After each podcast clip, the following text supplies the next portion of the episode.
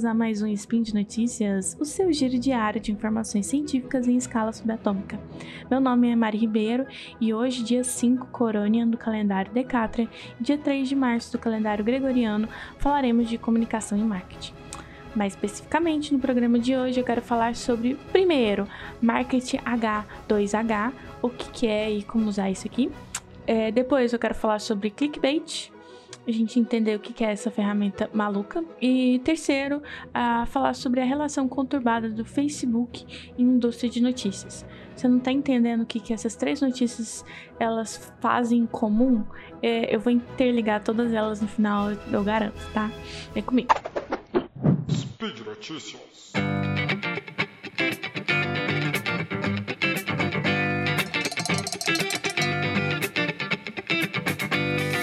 Tá bom, então a gente tem que entender o que é marketing H2H. No, marketing a gente fala H2H, tá? De H2H em inglês mesmo. É, pra gente entender, a gente entender o que, que é o marketing em si, né? O, o, talvez a gente tá falando aqui marketing, marketing, marketing, e as pessoas não entendem exatamente o que, que é.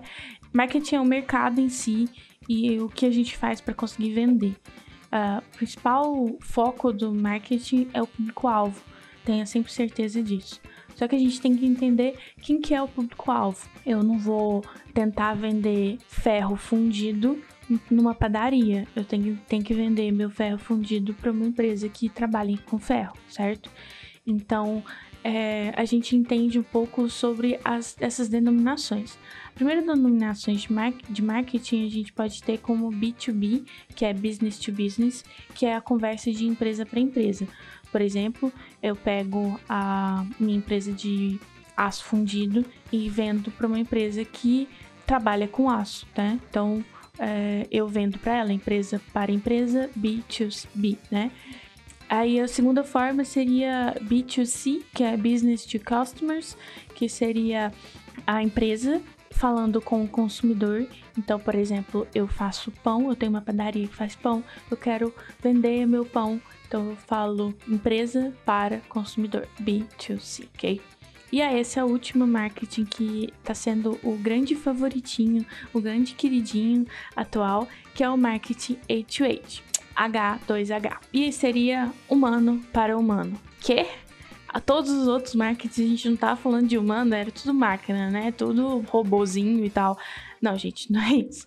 Todos eles têm humanos, mas essa conversa de humano para humano é entender a necessidade do outro. Né? E aí a gente acaba criando todo um background, né? Toda uma indústria, todo um estudo relacionado a estudo do ser humano, o que, que ele gosta de consumir, como atingir ele, uma forma de conversar diretamente com ele. E melhor forma de conversar com o ser humano é outro ser humano. E aí a gente acaba vendo incentivos de empresas a criar comunidades próprias, é, tendo influencers, né, influenciadores como o nome da marca, influenciadores testando os produtos da marca e falando para que são pessoas, né? Os influenciadores são pessoas falando para outras pessoas, olha, isso aqui é muito bom. Eu, vocês, vocês me seguem, vocês gostam do que eu faço, vocês veem os meus resultados. Isso aqui é muito bom, eu recomendo e tal.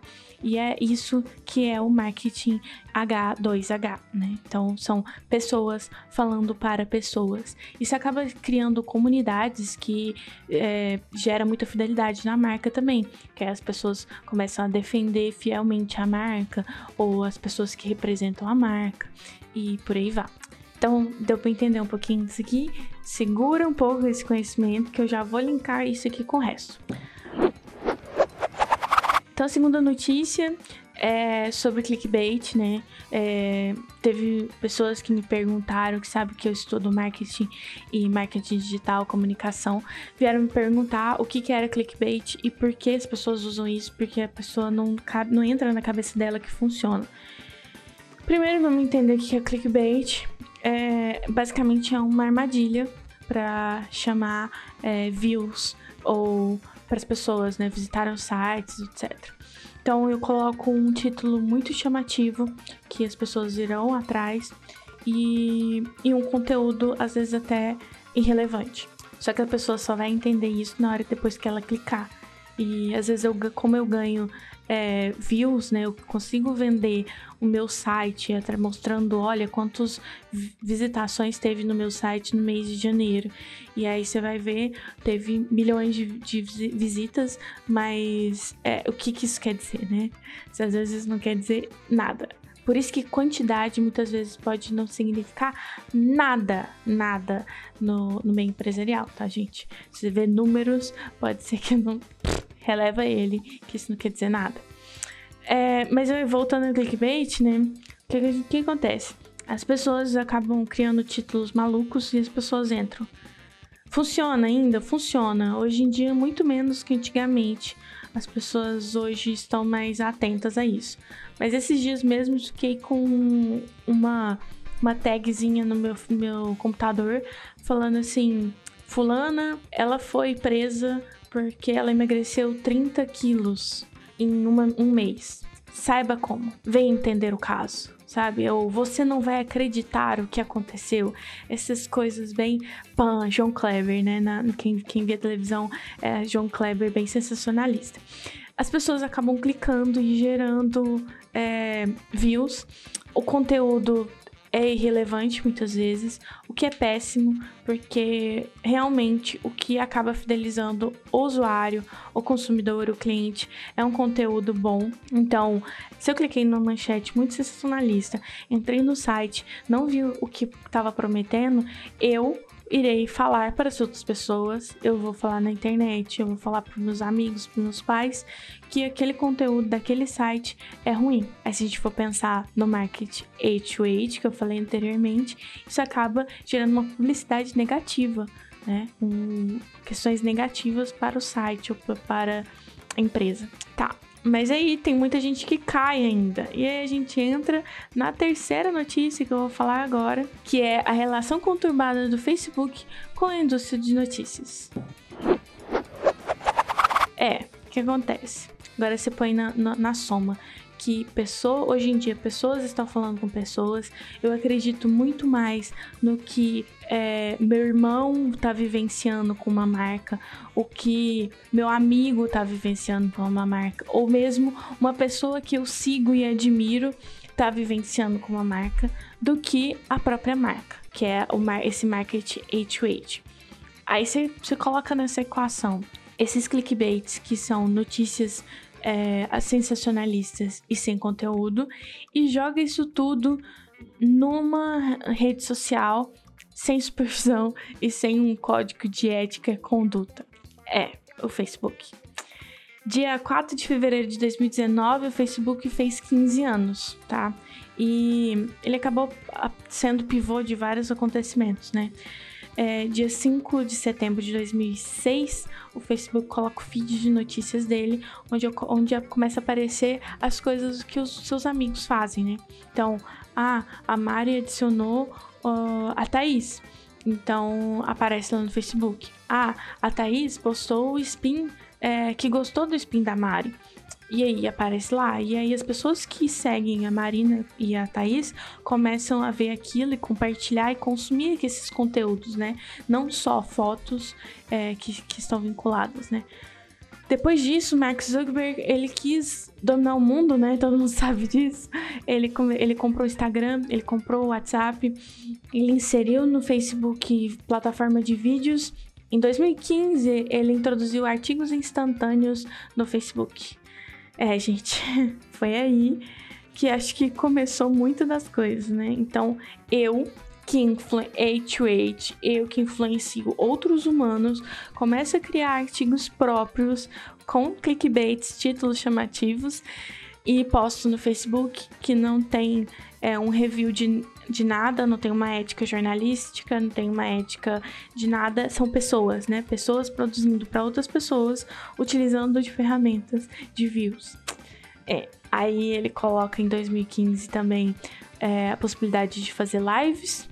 Então eu posso mostrar o que eu estou falando ou a, ou, ou a ótica que eu estou falando, né? Eu consigo mostrar. E, e aí as coisas começam acontecendo, né? Em 2016, o Donald Trump, ele é presidente, ele é eleito presidente dos Estados Unidos, né? E a campanha do Donald Trump foi muito pautada nas redes sociais. Não sei se vocês sabem, né? Mas foi muito focada em redes sociais. Ele até hoje utiliza muito das redes sociais. E a gente vê que foi divulgado muitas fake news, muitas notícias falsas nesse meio, guerras de informações e bolhas de filtro, né? que acontece? Se eu sigo a Thaís Bocchia e eu curto muito o que ela segue e, a, e não, não interajo, por exemplo, com a Cris, eu acabo não recebendo as coisas que a Cris interage, né? Tipo, só a, se as bolhas, né? Se os círculos se cruzam, aí eu começo a ver. Então eu começo a ver muito o que eu, só o que eu gosto, o que eu consumo, isso fecha num círculo. E aí eu começo a ter a guerra de informações e fake news disparadas, tudo isso na rede social. E, e aí criação de memes, né? Aí as coisas indo infinito e além, né? Acontece que somente em março de 2017 que o Facebook começa a classificar as histórias dele como duvidosa. Então, já passou uma eleição, já passou lives, já passou é, o boom das pessoas aprenderem como usar clickbait, as pessoas acreditando mais nas, em pessoas, e só em 2017 o Facebook começa a classificar como coisas duvidosas, né? E em 2018, em janeiro, né, de 2018, ele começa a, a falar publicamente que muitas das notícias que estão ali são, são notícias falsas. Então, depois, né, de tanto acontecer, foi quando o Mark falou, gente, ó, aqui a gente não, não tem como é, garantir, né, essa qualidade de notícia. Bom, concluindo as três notícias, são três notícias que às vezes, três informações que às vezes sozinhas não significam nada. E é, às vezes juntas ou até com mais coisas que eu não tenho tempo para falar tanto em spin, pode ser bem complicado. Então, é, hoje em dia, que vemos? Que hoje em dia a gente acredita mais em pessoas, então eu acredito mais na vivência, na experiência dos meus amiguinhos do SciCast, do Portal Deviante, do que o que uma marca quer vender para mim. Isso pode ser bom? Claro, isso pode ser sensacional, que eu posso dividir experiências e crescer como consumidor, cobrar da, da marca alguma coisa. Só que isso também pode ser muito ruim, porque eu acabo presa numa bolha, às vezes eu não procuro aprofundar um assunto, porque ah, o a Thaís não gostou de tal coisa porque é feio. E eu fico acreditando na opinião da Thaís. Thaís, eu te amo, viu? Por isso que eu tô te citando muito. É, e não aprofundo mais, o que acaba gerando consequências é, complicadas, vamos dizer assim, futuras, né? E eleições e desenrolares para assim. Bom, é isso. Por hoje é só. Lembra a todos que os, todos os links comentados eles vão estar no post. E deixe lá também seu comentário, elogio, crítica, declaração de amor, beijo da Xuxa. E eu ainda lembro que esse podcast só é possível acontecer por conta do seu apoio e patronato do. Tanto no Patreon, quanto no Padrim, quanto no PicPay, tá? É, um grande abraço para vocês, um beijo, um queijo e até amanhã.